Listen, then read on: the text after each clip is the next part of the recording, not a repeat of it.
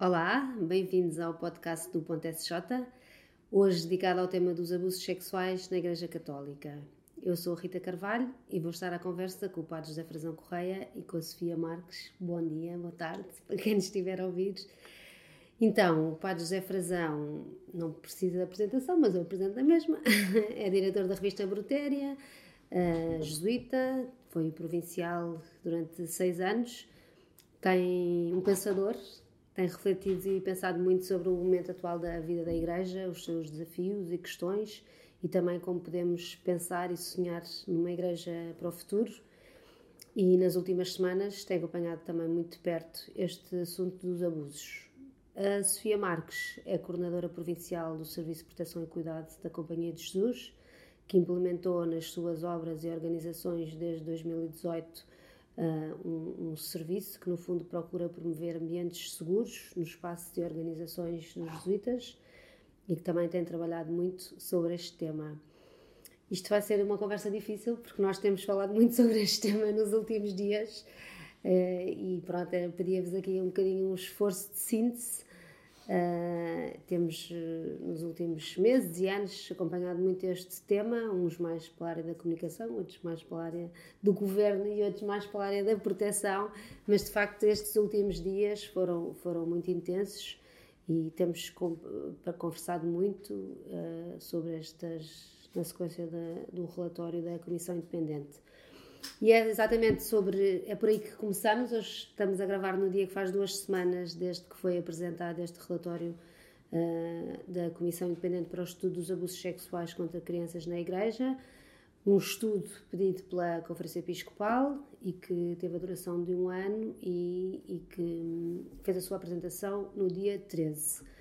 Muito já se disse, escreveu-se, falou sobre este assunto e, e, agora o que vos pedi era já com algum distanciamento, algumas estas duas semanas, como é que cada um de vocês olha para este relatório, o que é que, no fundo, depois daquele choque, não é? Nós estávamos lá os três e ouvimos na, em direto aqueles, aquela apresentação e em, e em concreto o relato dos testemunhos, que penso que foi o que nos marcou a todos.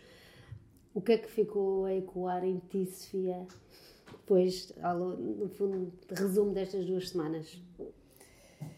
Obrigada. bem, passaram duas semanas e, e, como dizias, Rita, temos conversado muito uh, sobre, este, sobre este tema e, sobretudo, uh, sobre as inquietações que ainda residem em nós uh, e alguma inquietação de querermos fazer parte do que aí vem e a resposta que à pergunta que tem surgido sempre e agora, e agora, o que é que vamos fazer, o que é que podemos fazer.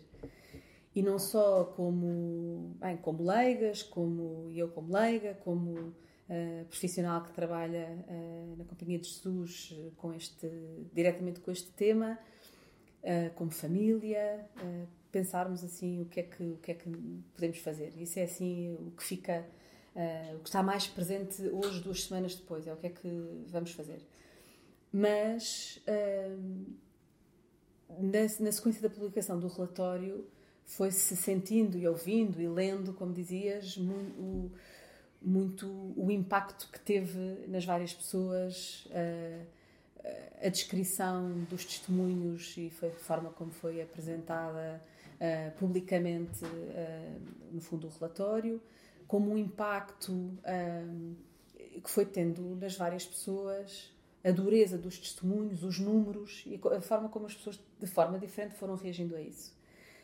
Ao início dizia-se que, uh, e sempre nós, nós próprios dizemos e repetimos, que bastaria uma pessoa, uma vítima, e a monstruosidade do sofrimento de uma vítima para que isto fosse um tema relevante.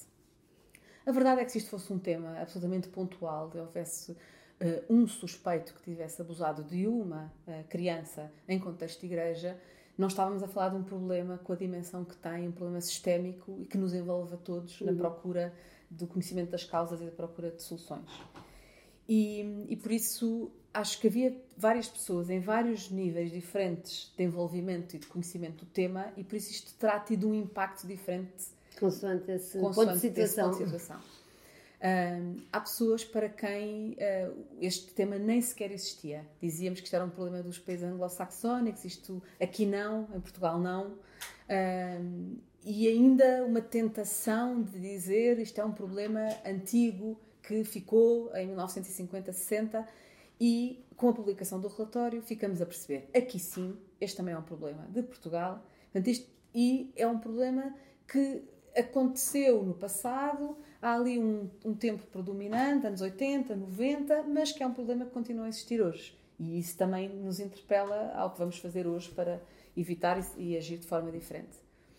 Mas há uns para quem, sobretudo os mais envolvidos, o reconhecimento da realidade já não nos chocou, porque já sabíamos que isto era assim, já, já sabíamos que isto era um problema também da Igreja Portuguesa, e os números quando são 500 testemunhos, eventualmente 500 vítimas, podemos ir questionar uh, o método científico de extrapolação, mas nós temos consciência que não são 5 mil vítimas, podem ser muitas mais. Uhum.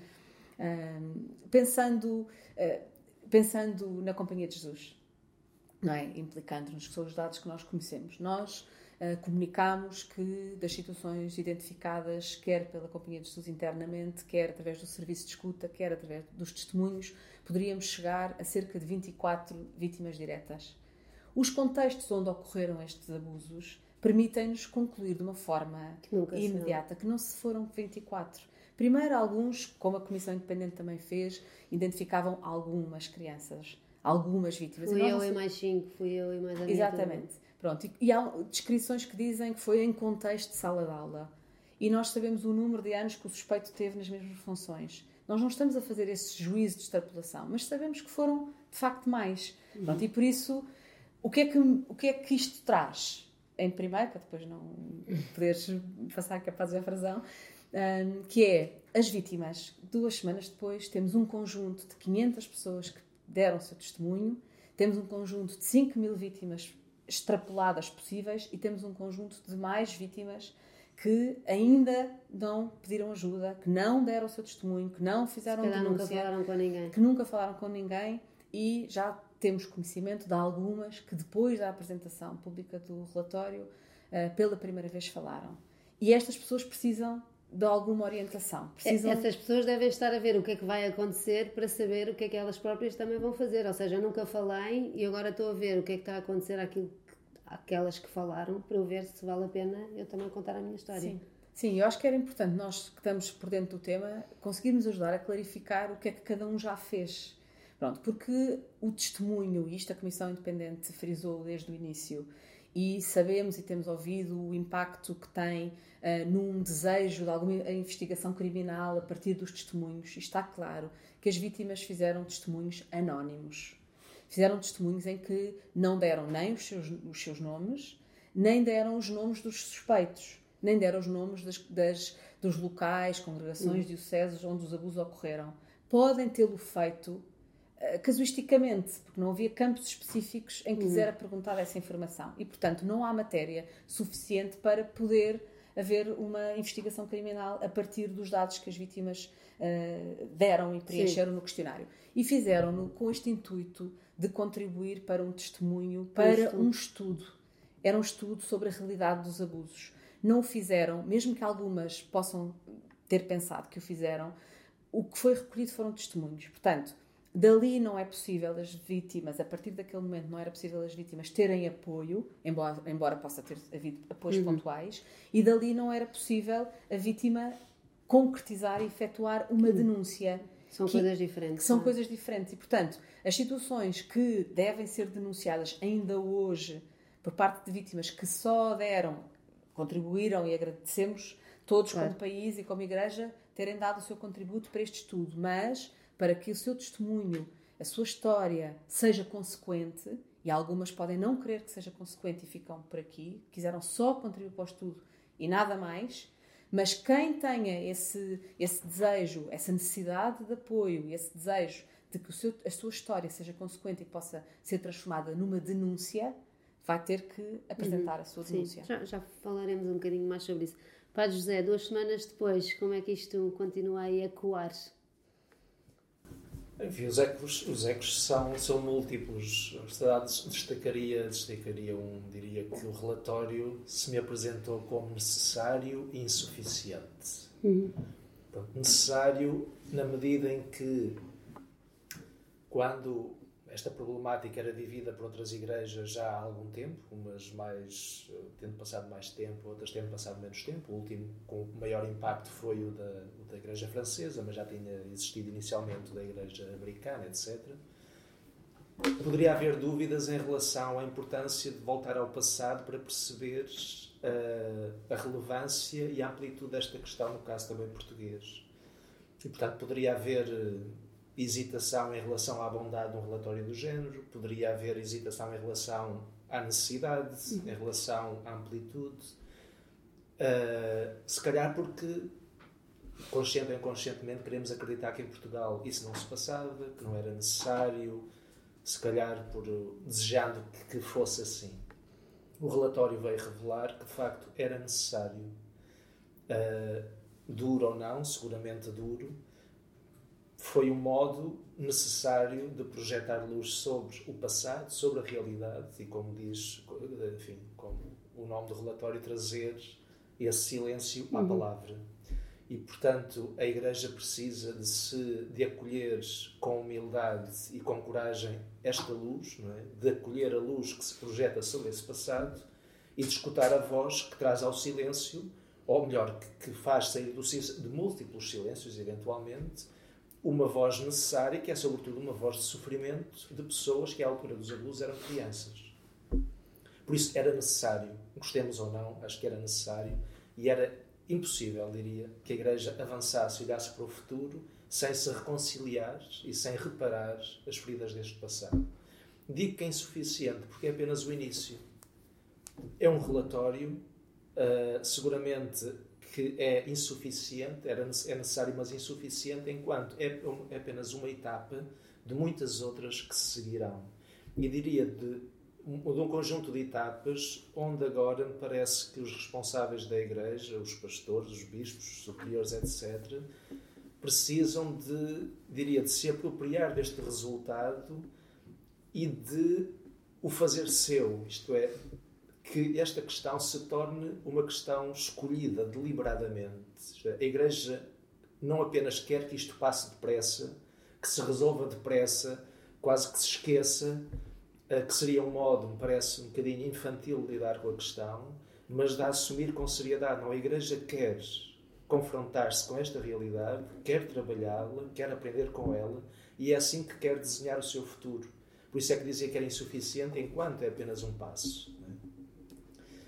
Uh, e, portanto, não é o fim de uma caminhada, e agora arranjam-se um conjunto de expedientes quase para a, a, a resolver, mas pela, pela natureza da matéria, uh, nós percebemos que são feridas humanas, espirituais, sociais, porque tem a ver com a confiança da, uhum. uh, da comunidade, da, da, da, da sociedade, da opinião pública em relação à Igreja, portanto, são são, é uma matéria muito significativa, as feridas são muito densas e, portanto, a Igreja precisa de se confrontar com elas, diria, com a humildade necessária e com a coragem necessária de quem assume livremente um, uma, uma tarefa. A imagem que me vinha, se calhar deslocando, mas voltando para a mesma questão, uh, recordo um texto que o Papa Francisco escreveu, quando ainda era Jorge Bergoglio, que creio que ainda era provincial dos Jesuítas da Argentina, que foi um texto, aliás, eh, está traduzido em português, um, um artigo que se chama Corrupção e Pecado, em que Bergoglio dizia que a corrupção é diferente do pecado. É? O corrupto não se apercebe da sua corrupção, é como que um pecado cristalizado e precisa de alguém de fora que lhe lança à cara a sua corrupção, que o denuncie, que lhe dê um abanão, para vencer o torpor que essa corrupção gera. Eu creio que aqui há algo do género. E a imagem que me vem é, enfim, possivelmente nem todos os nossos ouvintes conhecerão, talvez a maioria sim, que é o episódio de David, é? que comete adultério com a mulher do seu, de um general, Urias, e que, para cobrir esse adultério, acaba por mandar o seu oficial para a frente de batalha para que ele morra e, de facto, morre. Portanto, comete adultério e, no fundo, é homicida. E é o profeta Natan que é enviado por Deus a David para lhe mandar à cara a sua, uh, o seu pecado e, no fundo, a sua corrupção. Porque foi um pecado encoberto. Se calhar só ele é que soube que assim foi, não é? Exatamente. Só ele é que sabia, exatamente. Agora, e portanto, Natan serve de. Uh, é aquele que vem abanar a consciência de David e que vai implicar em David a sua penitência e a sua reparação, o que de facto acontece. Eu creio que aqui. É o que nos está a acontecer. Mas, mas é curioso identificar o Natan aqui. Curiosamente, creio que o Natan, o profeta, é o jornalismo e a opinião pública através dele. A Igreja, quer queira, quer não, nós sabemos que foi a Igreja que decidiu a comissão independente, mas possivelmente só a decidiu não por livre e espontânea vontade, mas por uma pressão que vinha de fora e que, como crentes, creio que cabe reconhecer uma quase diria, uma identidade profética. O Papa Francisco tem dito isso ao longo dos anos, não é? Que se não fosse o jornalismo a contar estas histórias, possivelmente nós tentaríamos sempre que o problema ficasse mais ou menos na mesma. Que é muito duro, porque se calhar encontramos é justificações para não enfrentar, porque achávamos que não tinha a dimensão que tinha noutros países. E, portanto, mas agora, novamente retirando, uh, retirando o ensinamento dessa, dessa passagem bíblica de David, o que David faz é reconhecer, então, depois desse abanão de Natan, de reconhecer o seu pecado e de reparar, de fazer um caminho penitencial. Eu creio que esse agora é o caminho que, faz, que cabe à Igreja. Uh, eu diria, não tanto de insistir no perdão, o perdão é necessário. Já, já vamos falar sobre o perdão. Mas de chegar ao perdão através de uma reparação que seja efetiva eu diria aqui também, se calhar, há dois extremos. Não cair num justicialismo e numa quase. Uh, uh, numa presunção de que é possível mudar tudo imediatamente. Eu acho que isso é um voluntarismo inconsequente e, e creio que não ajuda ao processo. Achar que agora de repente se muda tudo. Nunca acontece assim. Mas também evitar frases feitas e declarações de intenção inconsequentes, que seria outro extremo. Portanto, este, entre estes dois extremos, um voluntarismo justicialista e que quer reparar tudo imediatamente, e um conjunto de frases feitas, declarações de interesse ou declarações de princípio que são inconsequentes, dispor-se a um caminho que será necessariamente um caminho longo, mas que pede humildade da parte da Igreja e, portanto, que evite qualquer, qualquer discurso de, de relativização, de comparação, uhum. de, de, diminuição, de autojustificação. Outros, eventualmente, poderão fazer isso. Acho que não cabe neste momento à Igreja, mas, ao mesmo tempo, com a, a, humildade e a coragem de dar os passos necessários em cada momento para atender da maneira mais justa possível à situação. Creio uhum. que esse é o caminho da transparência e de coragem que a Igreja tem que fazer a partir deste relatório, que não é o último, a última etapa, mas eu diria que é a primeira de muitas que se deverão seguir. Uhum. Eu, eu, queria pegar em duas coisas que o Padre José disse em relação a este caminho, não é? Se calhar, eu penso que já, pelo menos aqui, se calhar nós, às vezes internamente,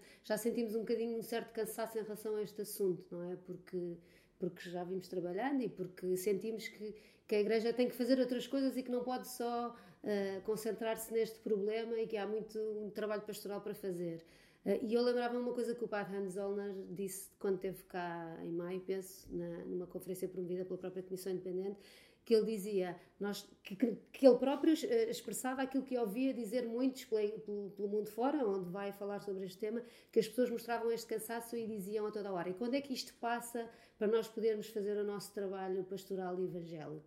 E ele dizia uma coisa que eu acho que é muito interessante, que é a forma como nós tratarmos e vivermos este processo é profundamente evangélica, não é? Ou pode não ser, não é? Ou seja, não é agora vamos suspender o nosso trabalho de igreja e resolver este problema e depois voltar ao nosso trabalho pastoral. Não, a forma como nós o resolvermos e como nós formos capazes de, de o fazer de acordo com os critérios do, do Evangelho é que será, se calhar, a, a, forma como nós vamos recuperar também a confiança que, que fomos perdendo enquanto igreja para o mundo. Sim, claro.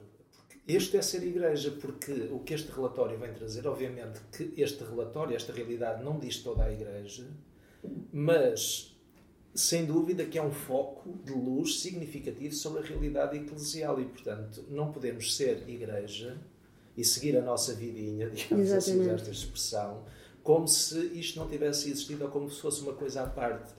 A luz que vem desta realidade acaba por iluminar o todo. Uhum. E, portanto, o modo como a igreja, neste momento, lida com esta realidade, diz a Igreja que é. Vim para um texto que estive a escrever para o ponto SJ, que sairá entretanto, antes ou depois desta, da audição desta nossa gravação, evoco precisamente também essa, essa pergunta uh, do, do Gênesis, que é uma pergunta original e, portanto, está sempre presente, que é de Deus Adão e a Eva e depois a Caim. Onde estás? E onde estás em relação ao teu irmão e a seguir o que fizeste? Uhum. Portanto, a igreja, ao confrontar-se com esta realidade, onde estás, isto é, que igreja és tu, que de alguma maneira permitiste ou no teu seio se, real, se aconteceram, uh, uh, aconteceu algo de, de tão grave, é? de, de uma ofensa uh, grave e reiterada aos pequeninos, que é uma, é um critério, é uma categoria evangélica, não é? Aos uhum. mais frágeis. O que é que fizeste? É? O que é que tu dizes sobre isso? E, portanto, para seres em verdade, tens que te confrontar com esta pergunta. E não podes assobiar para o lado ou dizer que o outro responda por ti. E, portanto, e só dirás quem és se disser o que fizeste. É? E essa é, é, é, uma, é, uma, é uma resposta à qual a Igreja precisa de dar. E enquanto a dá, está a ser Igreja. Porque, de facto, o que é posto em causa são coisas muito significativas. A relação com os tais pequeninos, em relação aos quais Jesus tem sempre palavras muito duras, não é? Porque o que se faz a um pequenino está-se a fazer a Jesus. Portanto, há aqui uma, se quisermos na, em linguagem teológica, a ofensa a um pequenino é uma ofensa a Jesus, uma ofensa ao Jesus é uma ofensa aos pequeninos, digamos assim. E depois, o que está em causa do ponto de vista antropológico, espiritual, é a confiança, que é a base da vida. É? E, portanto, é uma, uma quebra de confiança em relação a pessoas concretas e às suas famílias, é uma quebra de confiança em relação à comunidade eclesial, é uma quebra de confiança em relação à comunidade política, social, na qual a Igreja se compreende. E, portanto, a Igreja não pode, parece, não pode avançar na sua missão e na compreensão de quem é, sem reparar, sem, sem fazer um trabalho de múltipla reparação em relação às vítimas, que é a primeira reparação, e às suas famílias, mas de reparação da comunidade eclesial, porque é um escândalo também interno à comunidade eclesial. Uhum. Nem todos são culpados. Possivelmente é apenas uma minoria de cristãos que são culpados, mas há uma corresponsabilização, porque isso faz parte de uma comunidade que se corresponsabiliza. Não é culpada, mas é corresponsável pelo mesmo património. Isso vale para o bem e vale para o mal. Uhum. E depois há uma outra reparação que não é também despiciente, não é menor, que é a reparação dos laços de, de, de confiança que a Igreja tem com a comunidade civil, com política, com o mundo, com a opinião pública. Porque sem essa confiança a Igreja não tem qualquer autoridade. E a Igreja precisa de autoridade, precisa ser reconhecida uhum. Para que a, a, a, sua mensagem seja credível. Seja credível. E, portanto, não podemos pensar que a Igreja pode ser igreja e seguir a sua vida e a sua missão e o seu anúncio sem se confrontar claramente com esta realidade. Mas tem havido um bocadinho uma tentação, e agora íamos falar um bocadinho das reações mais externas deste relatório, tem, tem havido um bocadinho a tentação de circunscrever este problema a um, a um grupo de ovelhas negras, não é? Que no fundo corrompeu a Igreja. Como se e lá está, e comparando isso com outras ovelhas negras que existem noutros mundos, nas famílias, no desporto, noutro, noutros, noutras organizações. Mas de facto o nosso problema não é só esse, não é? O nosso problema não é só ter havido uma série de pessoas que abusaram, é de nós próprios, enquanto igreja, não termos sabido gerir esse problema. Portanto, não é um problema, nosso problema não é igual ao dos outros nesse, nesse aspecto, não é? Porque não foi só os abusos que aconteceram, que acontecem noutros, noutros ambientes, mas foi a forma como nós gerimos esse problema. Sim. E isso é um problema que não é só daquelas pessoas, é um bocadinho mais abrangente nós percebemos que... E nós a esse problema ainda resistimos em, em, em, em enfrentá-lo, acho eu. Diria que sim. Enfim, como a Sofia dizia, se fosse uma pessoa que abusou de uma outra pessoa, é algo circunscrito. Nós aqui percebemos que há algo de sistémico, mesmo que diga respeito a um número reduzido de pessoas, tendo em conta, neste caso, a Igreja O universo. Uhum. Só que o tipo de abuso e o modo como a Igreja lidou com ele é indicadores do modo de ser igreja e do modo de lidar com as suas próprias fragilidades. E creio que nós não podemos diminuir a, a matéria de impacto, que é abuso de pessoas frágeis, crianças, na sua maioria, e o modo como a igreja lidou com essa realidade, fazendo de conta, uh, uh, não, querendo, não querendo confrontar-se, resolvendo talvez de uma maneira muito pouco, muito pouco séria, encobrindo eventualmente, deliberadamente. Portanto, o tipo de matéria e o modo como a Igreja lidou com ele não pode ser uma coisa paralela à ao modo como a Igreja se compreende e como, como, como uhum. se compreende a si própria e como realiza a sua e, missão. E isso não vai ser resolvido nem pensado em, em três semanas, não é? Um processo... Isso não vai ser, não vai seguramente. Nós o que vemos noutras, noutras realidades eclesiais, e acho que aqui podemos recordar a Alemanha, que foi uhum. aquela que, para além de todas as questões jurídicas, uh, que envolvendo tribunais, comissões de advogados, etc., reparações financeiras, a Igreja Alemã entendeu, ainda antes do Papa Francisco ter convocado um sínodo sobre a sinodalidade. a sinodalidade para a Igreja Universal, a Igreja Alemã já tinha decidido fazer um sínodo interno sobre, no fundo, quatro grandes questões, já vale a pena recordar-lhes: o, o poder na Igreja, o ministério sacerdotal, as questões da sexualidade e o papel da mulher, como os grandes temas que resultavam do relatório, ou melhor, do processo interno à Igreja Alemã uhum. em redor dos abusos. Portanto, este é um tema sério que toca aqui questões muito fraturantes e muito esse, identitárias. E o exemplo da Igreja Alemã recorda-nos que, de facto, a partir deste ponto concreto, há um conjunto de outros pontos que estão a montante, que dizem respeito à, à vida, a, a, transversalmente à vida da Igreja, que precisam de ser enfrentados, resultados digamos, disputados pela questão dos abusos. E enfrentá-los pode ser eh, um caminho difícil e, e até com algumas. Bom, difícil é seguramente, primeiro, pela natureza da matéria, porque são pessoas que foram ofendidas é?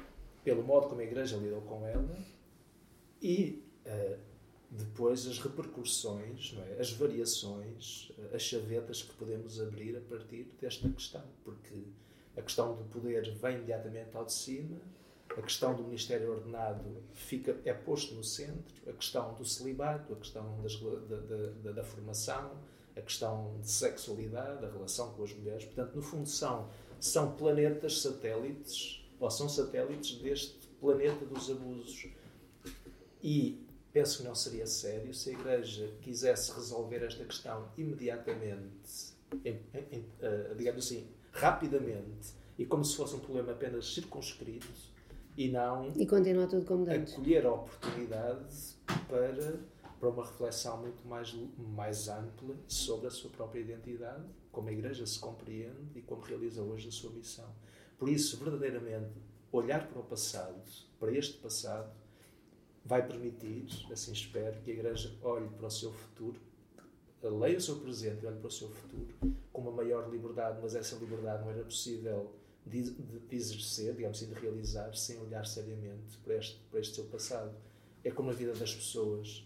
Ninguém tem futuros se não tiver, se tiver em, em tensão, em conflito com o seu passado. Nós sabemos isso da nossa sim, própria sim, biografia. Sim, e as instituições, de tal maneira, reproduzem aquilo que acontece. Sem acolhermos a nossa história, não podemos andar para a frente. Exatamente. Ou, ou pelo menos um caminho mais direito. Se eu tenho relações de grande tensão, de, grande, de ruptura, com o meu pai, com a minha mãe, com irmãos, com, com amigos, é impossível que eu consiga abstrair o meu presente e projeto o meu futuro abstraindo dessas relações eh, feridas, digamos assim.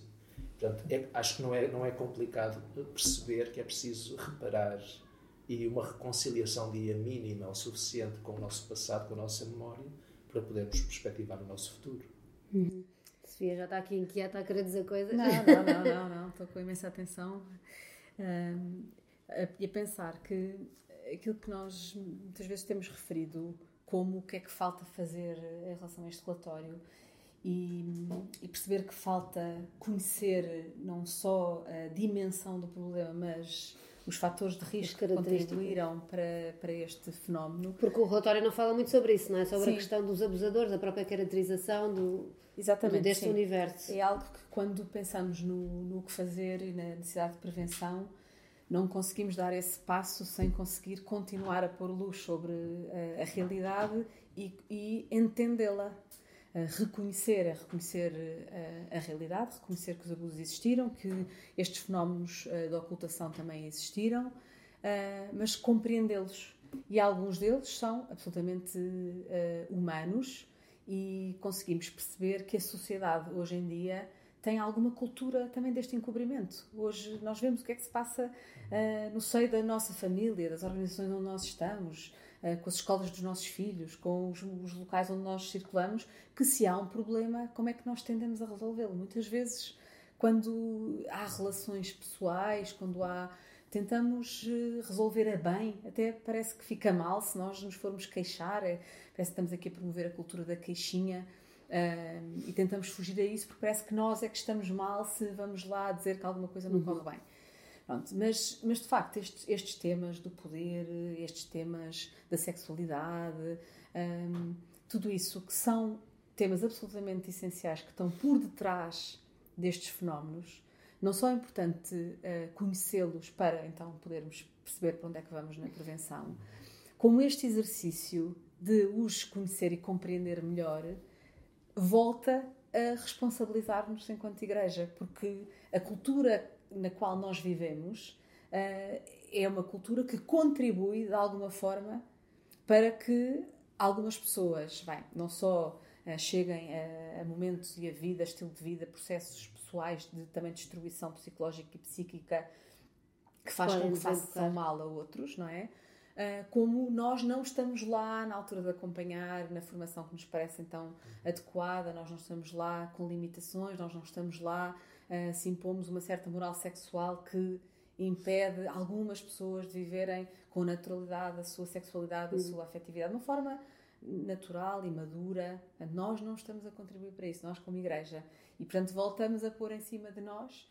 Um, nós somos parte deste problema. Portanto, isto é, isto é, um problema na igreja, é um problema da igreja também, não é? Uhum. Pronto, e agora o que é que falta e. Sofia, deixa-me só. Acho que o tema é, é, sensível, é difícil, mas acho que a igreja não pode não confrontar-se com ele. É que, no fundo, esta ferida que agora ficou aberta é num campo onde a igreja sempre teve um discurso muito duro é? e muito difícil de compreender externamente, sobretudo a partir do maio de 68 e toda a revolução sexual do final do século Externamente e internamente, internamente também. Obviamente, o problema é que as pessoas vivem uma certa dissonância entre aquilo Exato. que, mas, fazem. Basicamente, nós temos dois mil anos de uma, eu diria quase de uma obsessão com este campo quase tornou-se matéria sexual igual a pecado, ou pecado igual a matéria sexual. E agora, de alguma maneira, toda esta a questão dos abusos sexuais vem destapar uma da pior maneira diria. da pior maneira, maneira possível no fundo como se a igreja andasse a pedir algo que não consegue digamos assim não consegue realizar e sobretudo por parte daqueles dos pastores dos ministros ordenados que têm uma autoridade de palavra e que em grande parte cabe-lhes a ele ou são eles que recordam no fundo todo este património este património uh, bom ou mau, seja o que for, esta herança cultural, esta herança de teologia moral, etc. E isto para dizer o quê? Que, de facto, este campo, para sermos sérios, tem que ser trabalhado. Uh, e não vai ser trabalhado num dia ou dois. Uhum. Vai, vai precisar de múltiplas abordagens, de múltiplas competências, mas sem dúvida que esta ferida vai pôr a descoberto uma longa tradição uh, de insistência, diria quase obsessiva num tema, com o qual hoje a Igreja tem muita dificuldade de lidar. Uhum. Internamente, como dizia a Rita, mas e depois com a cultura, uma dificuldade uhum. de se justificar ou de justificar as suas posições. Uhum. E é importante que a Igreja não renuncie à sua palavra sobre esta matéria, porque creio que a Igreja tem algo a oferecer à cultura e à sociedade neste campo. Só que para o fazer tem que recuperar a sua credibilidade. Claro. Por isso, é, é, enfim, recuperando o que dizíamos ali, é, é, tão determinante que a Igreja não, não se recuse a, confrontar-se internamente com esta realidade, porque ela não é circunstancial, mas diz respeito à identidade eh, mais íntima da Igreja e à sua missão no tempo. Eu acredito que, fruto desse trabalho, uh, vamos de uma forma natural e não confrontados, uh, ou sendo imposto, quer por aquilo que se faz noutros países, quer pela comunicação social, conseguir, por dentro, olhar para este fenómeno dos abusos de poder de uma forma geral e não só para, para as questões do abuso sexual e não só para os abusos sexuais de menores, mas para os abusos sexuais de maiores. Portanto, há aqui um, um âmbito de abuso de poder que merece também uh, ser trabalhado por dentro e haver iniciativa da própria Igreja de perceber onde é que, pela forma como, uh, como existe, como se, uh, como se faz viver e chegar ao, ao outro, também consegue, de alguma forma, Uh, criar mal sem ser só um mal uh, do foro sexual. Objetivo e mais é? palpável. Os, os, abusos de consciência, os abusos emocionais são, estão presentes e então, ao dia de hoje, é um tema que ainda não está uh, minimamente tratado e os abusos de maiores também. Portanto, é assim um uhum. tema que era bom que isto nos pudesse abrir portas a estas reflexões, porque a causa ou os fatores de risco serão os mesmos e que nos pudessem abrir caminho, então sermos nós a identificar uma realidade e querermos mudá-la. Uhum. Mas, ou seja, eu penso que o que é pedido à Igreja agora, não é? Neste momento, e nós lemos os jornais e conversamos e ouvimos as conversas das pessoas, é que trate destes abusadores e que os faça desaparecer e que, e que no fundo, consiga chegar às vítimas. Uh, o que é que, a partir do relatório, nós podemos fazer em relação a isso e quais é que são as limitações que temos uh, para esse trabalho? Ou seja, sabemos que esta semana vai haver uma Assembleia Plenária Extraordinária da, dos Bispos, exatamente para dar uma resposta a este, a este relatório. E sabemos que lá fora, tudo o que seja menos do que eliminar estes abusadores que estão, que estão identificados no relatório é pouco, não é? Ou seja, para termos o mínimo de credibilidade, o mínimo que podemos fazer é pôr estas pessoas fora de circulação. A minha pergunta é: como é que nós podemos fazer isso? Uh, sendo que o relatório traz pouca informação sobre isso. Aliás, não há números sobre o relatório, mas depois sabemos que, que, que já foram avançados alguns números de que este universo podem ser 100 pessoas, dito pelo, pelo, pelo coordenador da comissão.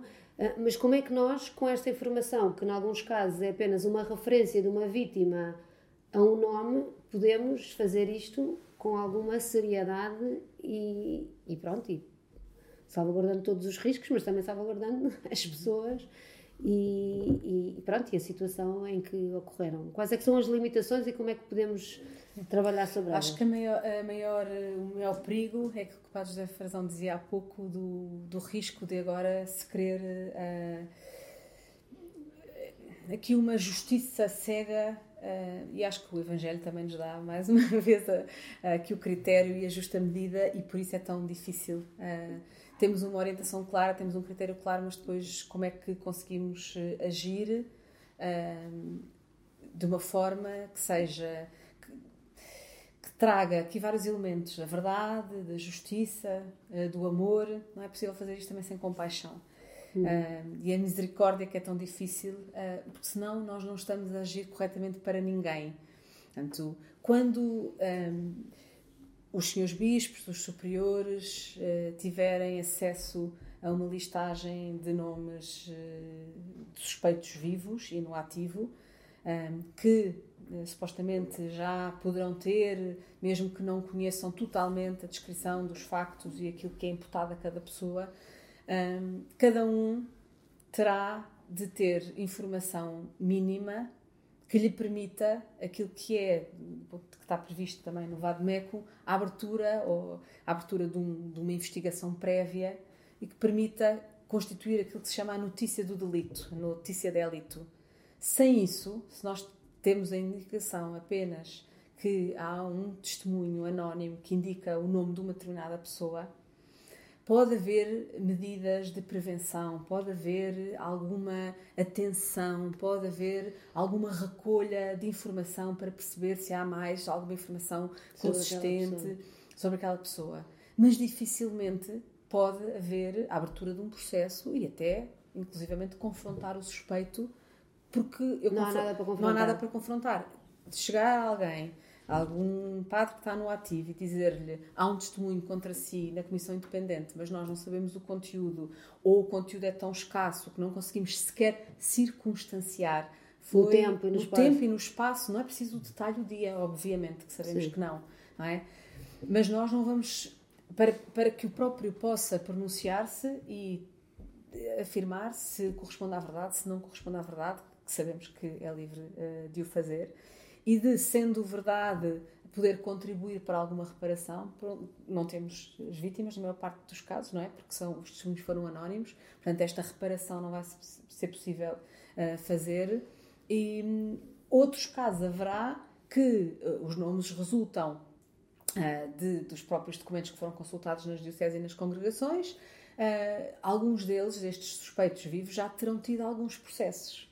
Uh, sejam eles do foro civil ou canónico, uhum ou alguns deles uh, enviou para o Ministério Público em que o Ministério Público disse que, o, o, que estava prescrito e que, portanto, não havia nada a fazer. Antes, tudo isto é preciso ter muita cautela. São é situações muito diferentes, não é? Totalmente diferentes. E é mesmo preciso, parece-me, este desejo, quer do ponto de vista das vítimas, de reparação, é um a um.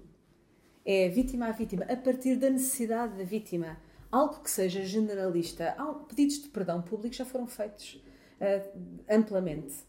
E muitas vezes as vítimas dirão: Ok, eu já ouvi que há aqui um pedido da igreja genérico. Agora, aquilo que cada uma precisa, há uma que precisa de um determinado apoio, há uma que precisa do reconhecimento uh, da história vivida, há uma que precisa simplesmente que acredita nela, há outra que precisa de confrontar o suspeito, há outra que precisa que não seja feita uma homenagem pública a um suspeito uh, que, que, está envolvido numa, numa história sua difícil, não é?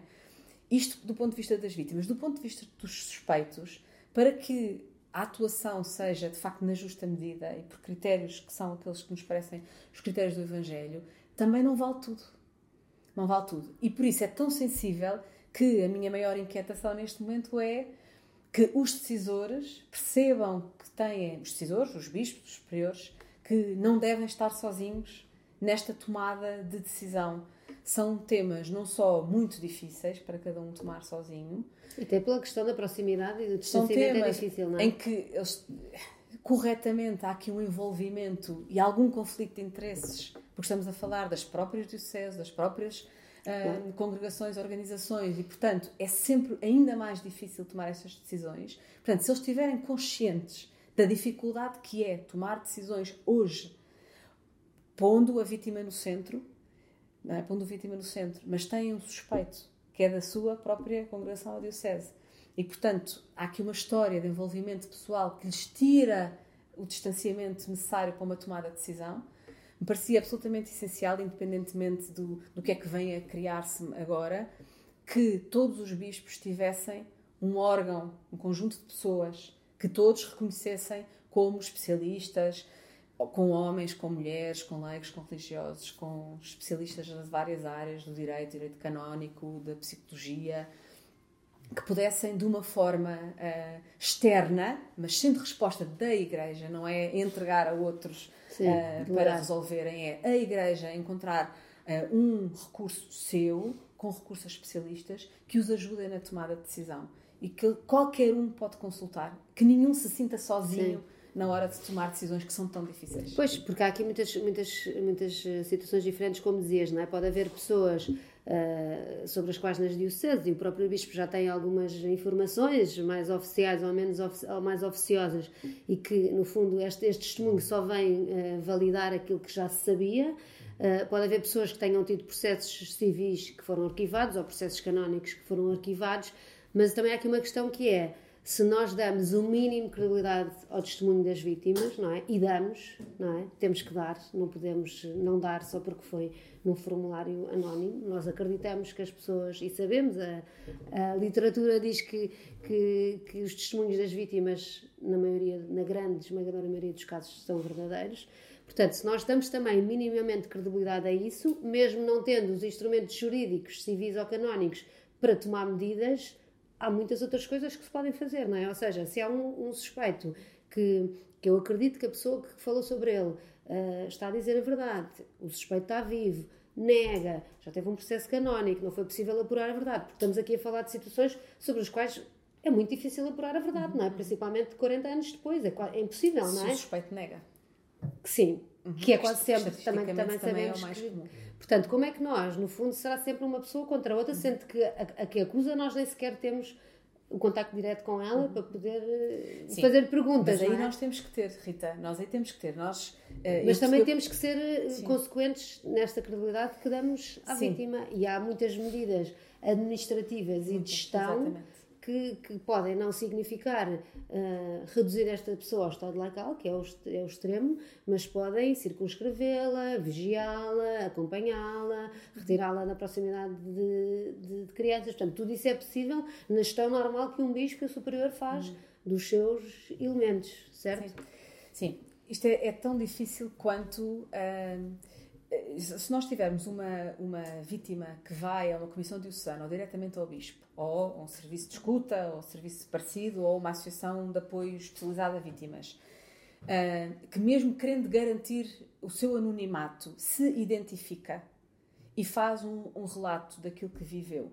E daí, como dizia, é elaborada uma notícia do delito para se poder tomar decisões o, o sujeito ser confrontado e então dar o seu depoimento, a sua versão da história, uh, permite desde logo uma primeira, uma primeira coisa, que é os responsáveis vão fazer uma, uma mínima averiguação preliminar porque conseguem perceber se o suspeito estava naquelas funções, naquele local, ou não, ou pode haver algum engano relativamente à identidade da pessoa. Isto é o mínimo que cada um tem que fazer para depois poder dizer que sim, que consegue atribuir minimamente um facto que uma vítima uh, imputa a, outra, a uma pessoa determinada.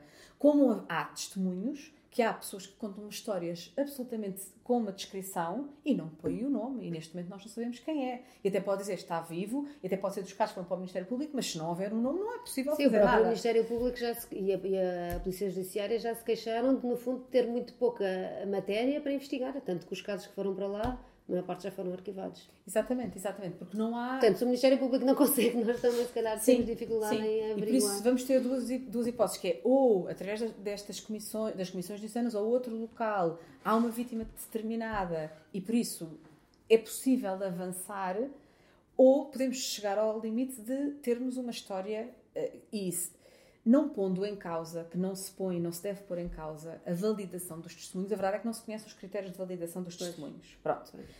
E isso também seria algo que seria importante conhecer. Não é para os descredibilizar, é porque é tão sério o que se vai fazer com eles. O, o, o dar-se a credibilidade que se dá às vítimas é tão sério o, a consequência que vai eh, surgir para algumas pessoas que era importante que se conhecesse. Mas a própria Comissão Independente não forneceu essa informação aos bispos. Creio que não. Não tenho E pode, e pode fazê-lo, se tendo as pessoas dado um, um, relato, Sim. Um, um, testemunho anónimo? Sim, parece-me que quem tem a, a, competência de tomar a decisão tão relevante, quer para as vítimas, quer para os suspeitos, para as dioceses e para, para a comunidade, que deve ter toda a informação que precisa possível. para poder tomar decisões da forma mais correta e consciente possível. Pronto, para que não surjam os dois opostos, que é ou agir em excesso ou agir por defeito. Sabendo que nós temos os nossos mecanismos de defesa e, portanto, se há um, um, caso que não sabemos quem é a pessoa, que não temos uma descrição, nos permite mais facilmente dizer que não conseguimos fazer nada, pois. não é? Um, ao contrário, também podemos ser levados a. A pressão é tanta que eu com.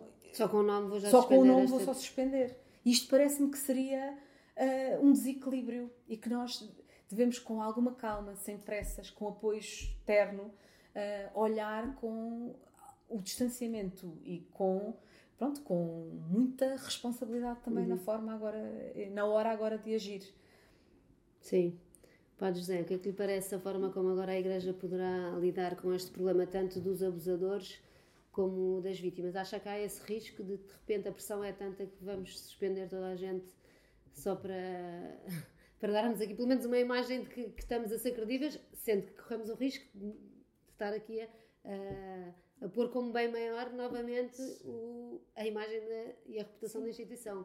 Acho que esse é o critério que deveria continuar a presidir-se. Creio que a, a, grande mudança de análise de toda esta realidade, creio que se deu quando, de facto, uh, uh, é o dano causado a terceiros, concretamente uh, menores, à altura dos abusos, que, é valorizado. Que acabou por ser posto no centro, porque nós sabemos que não era, essa, uh, não era esse o, o elemento de ponderação da realidade. No centro estava, eventualmente, a falha moral ou a, falha, a falta ao celibato, no caso de padres. Esse é que era o problema. Esse era o problema.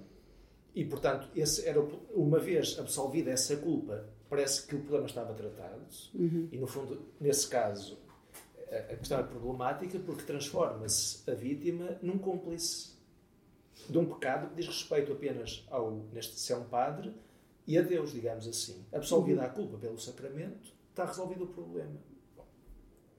Esse era, eventualmente, era o primeiro elemento da avaliação da realidade e o outro era não provocar escândalo, preservar a, a, a, o bem da instituição, não causar esse escândalo, escândalo público.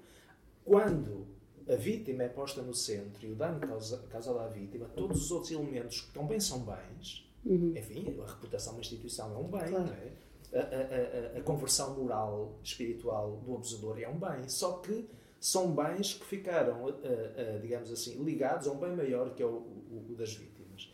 Eu creio que hoje podemos correr no mesmo, digamos assim, na mesma falta agora do outro lado, que é agir para proteger a instituição. E, portanto, vem uma acusação imediatamente para o Ministério Público. Claro. E então o responsável já não tem responsabilidade nenhuma, não pode ser acusado de nada. Uhum. Portanto, parece-me que também não é o modo justo de lidar com a realidade. Se o critério é o dano causado a pessoas, a terceiros, crianças ou menores à altura dos abusos, esse deve, ser, deve continuar a ser o critério de avaliação da realidade uhum. e de gestão da realidade, e não a proteção, novamente, da instituição ou o que quer que seja. Sim, sim, sim. E a partir daí, então, é jusante ver os passos necessários. Sem dúvida que atender às vítimas em concreto, percebo pela conversa e pelas coisas que tenho lido, que não é assim tão evidente, ou porque do ponto de vista criminal já prescreveu, ou porque não se consegue apurar a verdade, ou porque os, os testemunhos não estão, são anónimos, não se sabe eh, a, a, quem se referem, nem a quem fez a, a, quem deu testemunho e quem seria eventualmente uhum. o, o, o, visado, o acusado. Portanto, há aqui muita matéria que, que não será de fácil gestão. Mas eu diria que, se no centro está a vítima, há uma preocupação por reparar, como dizia a Sofia, estou de acordo com ela, pessoas concretas, porque nem todas terão a mesma necessidade de reparação, uhum. nem, a mesma, nem o mesmo tipo de reparação. Mas é uma obrigação moral de quem abusou e da Igreja, de alguma maneira que tutela, uh, assim, que dava cobertura pastoral a quem, uhum. o possível abusador, no caso de ser padre ou de ser um agente pastoral. Portanto, há uma responsabilidade, primeira. Depois, há uma responsabilidade, diria, evangélica da Igreja e dos pastores em relação aos abusadores. Nós não podemos simplesmente entregar, com uma expressão antiga, ao braço secular para que aplique a justiça. Claro que se há responsabilidades criminais, a pessoa tem que as assumir com responsabilidade. Isto vale para os abusadores, eventualmente encobridores. Eu creio que este é um, este é um momento uhum. em que é necessário. E isso aconteceu lá fora, não é? Vimos bispos a serem. É necessário assumir a, a responsabilidade, eu diria, com, com maior, a maior paz possível. Porque nós estamos a passar a ler esta realidade a partir de outros critérios Eventualmente, há pessoas que não agiram corretamente, segundo os critérios de hoje, não é porque tenha sido por dolo, não souberam, não avaliaram bem, se calhar era a prática habitual, bem ou mal. Eu creio que há que assumir isso com relativa paz.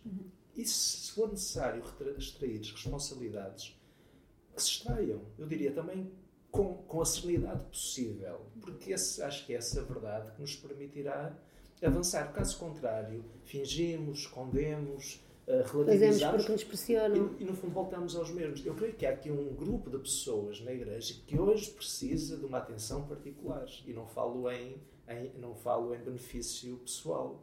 Sou padre, sou religioso, apesar de tudo, tenho uma comunidade, uma congregação dentro da qual me compreendo. Mas eu parece-me que o grupo dos padres, neste momento, precisa de uma atenção particular. Não é porque são todos abusadores, mas há uma pressão e há uma suspeita sobre este grupo em concreto nós estamos a falar de uma minoria, é verdade. Uhum. Mas hoje, talvez sempre, mas hoje mais do que nunca, este grupo de pessoas precisa de uma solicitude, de um cuidado pastoral e pessoal. Talvez já precisasse antes, mas agora precisa de mais, porque a pressão social é muito grande, a desconfiança interna à Igreja pode ser grande e os pastores hoje têm que atender, em primeiro lugar, às vítimas, têm que saber acompanhar adequadamente os abusadores, com, eu diria, com caridade evangélica, e quando digo isso não significa responsabilizando ou evitando a, a, a justiça civil ou criminal, não. uma solicitude, um acompanhamento pressupondo tudo isso, mas depois há um acompanhamento da comunidade eclesial e, em concreto, dos padres. Uhum. Porque a Igreja não pode pensar que se edificou toda sobre os padres durante mil anos e agora os pode dispensar e consegue gerir a sua realidade. Portanto, é muita coisa que está em causa e que é bom distinguir os grupos e as necessidades, mas creio que não se pode apenas atender a uma delas. Uhum. Daí a dificuldade, a, a dificuldade, e como dizia a Sofia, talvez neste caso os bispos, os superiores religiosos, os responsáveis, precisam verdadeiramente de, de ajuda e de múltiplas ajudas, de uhum. vária ordem, as técnicas, as competências psicológicas, jurídicas e outras, mas também eu diria as, as antropológicas, as espirituais, para que possam lidar o melhor possível com uma realidade tão exigente e com tantas variáveis uhum. e todas elas a precisar de grande atenção de e de cuidados particulares, não todos iguais, mas cuidados particulares. Portanto, a uhum. questão é verdadeiramente exigente, mas parece-me que ao mesmo tempo temos as condições mínimas para tratar bem, porque é a partir da liberdade e da responsabilidade. e esse é sempre um bom terreno a partir do qual partir. Uhum. Em, relação, em relação, às vítimas, falavas da, da, questão da reparação, mas há aqui muitas dificuldades em chegar-lhes, não é? Como é que tu achas que também.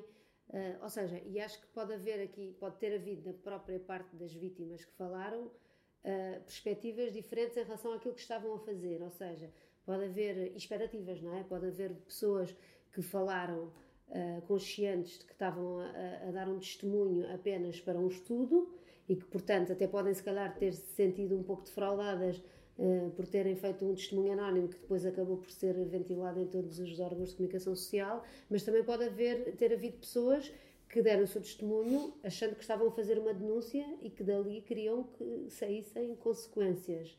Uh, continuamos a ter esta dificuldade em chegar às pessoas, não é? E vemos que as comissões diocesanas e o nosso próprio serviço de escuta não consegue chegar às pessoas como gostaria de chegar uh, e que à comissão independente as pessoas foram mais, mais livremente. Como é que tu achas que se pode trabalhar esta relação com as vítimas de forma a que para podermos repará-las temos que conhecê-las e temos que chegar-lhes? Sim, bem, parece-me que a forma de chegar às vítimas é é, é essencial uh, repor esta confiança.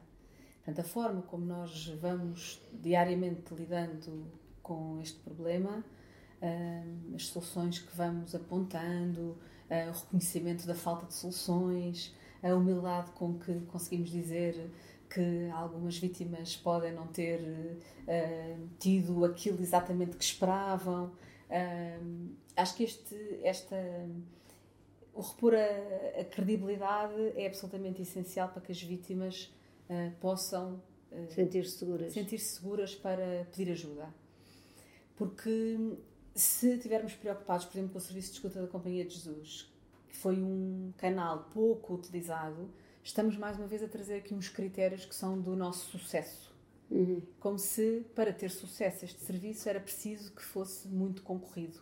Isto, esta lógica aplica-se às comissões diocesanas, avalia-se muito, então não é credível, as, as vítimas não confiam e não vão lá. Eu tendo a discordar disto, acho que uh, para dar resposta às vítimas é preciso não as pressionar, é preciso informá-las, uhum. saber exatamente com, com as expectativas certas onde é que vão fazer o quê. E o que é que podem encontrar? O que é que podem encontrar, que os procedimentos sejam seguros, os canais sejam seguros, que possam encontrar pessoas que as vão verdadeiramente acolher e que não vão pôr em causa uh, a sua história e que não venham com outras considerações no momento em que as acolhem, nomeadamente o princípio da presunção de inocência dos suspeitos, que as fazem logo a sentir, a retrair. E por isso é preciso chegar às vítimas na medida em que as vítimas, uh, e na medida e no momento em que as vítimas também estão capazes uh, de pedir e procurar esse apoio. Nós temos que estar de braços abertos, ter locais cada vez mais, enquanto elas não vêm muitas, que se uh, que consigamos aprimorar os procedimentos, ter mais formação, que há, pouco, há poucas formações eh, nesta matéria, formação em trauma, formação uh, no acolhimento, estudar o que é que se faz nos outros países. Enquanto estamos a ter este tempo, que é o tempo que as pessoas precisam, então que o utilizemos para uhum. as acolher da melhor forma. Portanto, parece-me que na comunicação é importante que fique claro que quem fez o seu testemunho não fez uma denúncia. Achas que isso não é claro? Pode não ser claro, pode não ser claro. Um, Portanto, essas pessoas devem voltar a contactar sim, quem, as comissões. Sim, quem quis só fazer o testemunho para contribuir para o estudo da Comissão Independente e contribuiu e não deseja nesta fase, claro que procura apoio uh, para o poder fazer também de, no momento e na hora certa. Um, quem uh, acha que, que já fez uma denúncia e não fez, então vai ter que voltar a fazer. E quem fez uma denúncia já aos locais, nos locais que são para, para as denúncias, com certeza devem, isso é algo que também não é assim tão evidente, uh, perceber que há uma garantia, ou que deve haver uma garantia de envolvimento, de participação e de informação. Pois. Isto é algo que nos, nos, nos, nos, vários documentos, até do Vaticano, e até quando estes processos vão para o Dicastério para a Doutrina da Fé, a, a vítima não tem um estatuto processual. A vítima pode, sabe o que é que está acontecendo. Pode fazer uma denúncia num determinado momento e ficar até o fim, e às vezes no fim não tem acesso à informação que lhe diz respeito. Decisões uhum. que são tomadas sobre a, a, denúncia, a sua história pessoal, tem que ter acesso à informação, à fundamentação das decisões que foram tomadas sobre si. E isto é o mínimo dos mínimos. Não é? Quando, porque é que falamos em reparação e procurarem perceber o que é que a vítima uh, precisa, se desde logo, o envolvimento da pessoa ao longo do tempo, o tempo é um agente que pode ser de muito mau trato para uma vítima. Sim, sim, sim. Não é? De repente percebermos que a vítima, quando fala, a seguir tem uma expectativa de que alguma coisa aconteça, fica à espera, porque não, é? não sabe o que é que é esperado, o que é que é, o que é, que é exigível e não vem numa lógica de reclamação de direitos. E portanto temos que ser nós, nestes processos de acompanhamento, a percebermos de que forma é que a podemos envolver e fazer parte deste processo que é seu. Uhum. Não sei se o Padre José ainda queria falar um bocadinho aqui da questão do perdão e deste caminho também penitencial que... Porque fala-se muito de perdão e até se pode, penso que se poderá preparar uma celebração penitencial assim mais alargada, mas isso é suficiente para a Igreja, uh, no fundo, se reconciliar com estas pessoas? Enfim, o tema do perdão, até filosoficamente, é bastante, bastante exigente. É curioso pensar... Uh, Sónia Monteiro escreveu um texto, publicámos na, na Brutéria, enfim, passa publicidade num dos últimos números, acho que vale a pena ler, e recorda precisamente a dificuldade de até definir filosoficamente o perdão. Mas é importante recordar que, de facto, o perdão surgiu como reflexão filosófica nos anos 60 e não imediatamente a seguir da Segunda Guerra Mundial, porque o perdão não deve aparecer como uma, uma forma de autojustificação, de compreensão, de atenuação, uh, para atenuar a gravidade da realidade e nós percebemos... E para resolver assim rapidamente. Exatamente, que a seguir à Segunda Guerra Mundial e concretamente, concretamente à Shoah e, portanto, ao, ao a, a, todo o, o, o, sofrimento causado ao povo, aos judeus, uhum. é curioso que vai ser mais tarde pelos anos 60, sobretudo por, por meio de, de, pensadores judeus, que o tema é trazido à reflexão. E o perdão tem algo, a Sónia diz, o perdão tem a ver com o imperdoável, com o, o irreparável, com o, o, incompreensível. Portanto, é de uma natureza particular, quase diríamos, diríamos que o perdão perdoa o imperdoável. E por isso percebemos que esse é um campo muito particular sem dúvida necessário, mas que não é o ponto de partida. Uhum.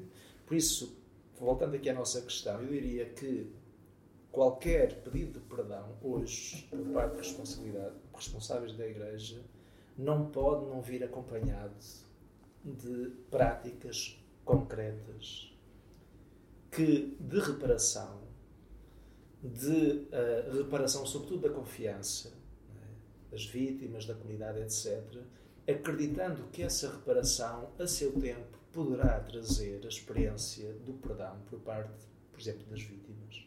Mas esse é uma consequência do, do, do, do percurso. Eu acho que, enfim. Eh, Ou seja, não é só uma coisa que eu faço, não é? Eu peço perdão e o assunto fica resolvido, não, não é? Tem que, tem que ser acolhido por alguém, não é? Por alguém concreto, não em abstrato. Por isso, eh, eh, eu acredito que que seja honesto, ou melhor, o perdão é uma coisa muito relevante, então, na experiência cristã, está no coração da experiência cristã. Mas é importante também termos consciência da sua excepcionalidade. E não pensar que porque agora publicamente eu peço perdão indistintamente, que esse perdão também é dado indistintamente. Não. O perdão só pode dar, ser dado pelas vítimas. Eu não posso perdoar pela, pela Rita uma, ofensa que alguém lhe fez. Só a Rita é que pode perdoar. Uhum. E, e, só que a nossa experiência do, do, do, sacramento, por isso acho que vale a pena voltar a este tema, e esse, não, esse é o, o tema do, do tal artigo que há bocadinho já, já falei pelo ponto SJ, é que nós temos uma experiência sacramental que nestes casos pode não ser de grande ajuda. Isto é, há uma, há uma contrição por parte do penitente que manifesta o seu pecado e recebe a absolvição. Depois, a penitência que recebe é quase que uma consequência muito discreta, muito sem grande, uh, uh, sem grande densidade existencial e espiritual. Ora, se nós trouxermos isto para o campo público, este processo não nos ajuda muito aqui, porque nós achamos que a pessoa cometeu um pecado, cometeu um, um, um abuso, foi-se confessar, supostamente, recebeu a absolvição da culpa, depois recebe uma penitência, seja ela qual for, e ficou resolvido o problema.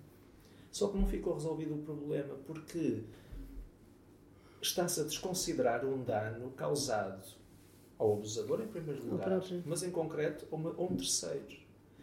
E essa, esse dano causado ao terceiro não, pode, não fica absolvido com a culpa. A culpa fica absolvida, mas o dano não fica absolvido. Uhum. O, o, dano está lá.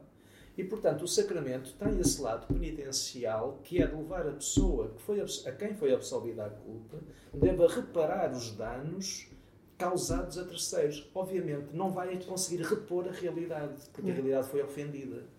Mas tem que fazer algo que possa recompor minimamente, que possa reparar. O mais possível. O restaurar. mais possível, uhum. restaurar.